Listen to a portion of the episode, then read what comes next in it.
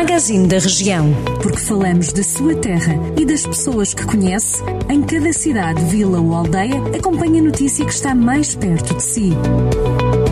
Magazine da Região. Edição de Ricardo Ferreira. Na abertura da edição desta quarta-feira do Magazine da Região, a notícia dos vereadores da oposição na Câmara de Nelas que abandonaram uma das últimas reuniões do Executivo por não concordarem com uma proposta de empréstimo bancário no valor de 800 mil euros apresentada pelo presidente da autarquia, Borges da Silva.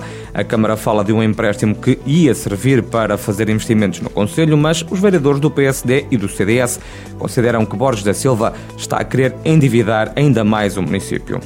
Em Rezende, os idosos com mais de 65 anos vão poder receber a vacina da gripe nas farmácias do Conselho. A Câmara Municipal aderiu ao programa Vacinação SNS Local, que pretende reforçar a vacinação contra a gripe que já era administrada no Centro de Saúde Local. Foi adiado o fim de semana da Lampantanha, que devia ter decorrido no sábado e domingo em Mortágua. O evento gastronómico costumava atrair muitas pessoas a este Conselho do Sul do Distrito de Viseu, que apresenta este prato como o mais típico e característico do território.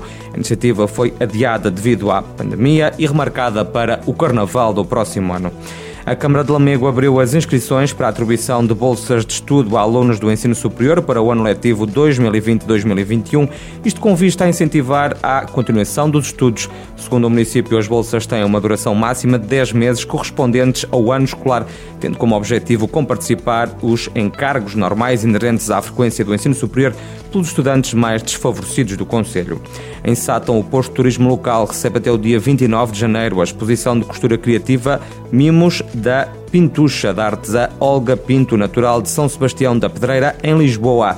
Olga Pinto apresenta peças de artesanato variadas a fechar o dia do Politécnico de Viseu, que se assinala já amanhã, quinta-feira, que vai ser celebrado com música, ciência, homenagens e conversa. O IPV está a comemorar 40 anos de atividade. A aula magna vai receber a partir das 4 da tarde, em estreia absoluta, um concerto-conferência com as percussões da Orquestra Metropolitana de Lisboa. O concerto é uma criação de Miguel Sobral Curado e tem a direção musical de Marco Fernandes. Depois acontece a conferência sobre a temática Alterações Globais, Abruptas e Disruptas Novos Andamentos. Pelas 5 e meia da tarde decorre um tributo da instituição a personalidades que iniciaram e fizeram a história do Politécnico. Uma hora mais tarde acontece uma conversa sobre conhecimento, cultura e cidadania com Correia de Campos, Maria Emília Santos, José Pacheco Pereira e Patrícia Portela. Já na sexta-feira, às duas e meia da tarde, vai ter lugar a inauguração do núcleo da Ifembra no Politécnico de Viseu.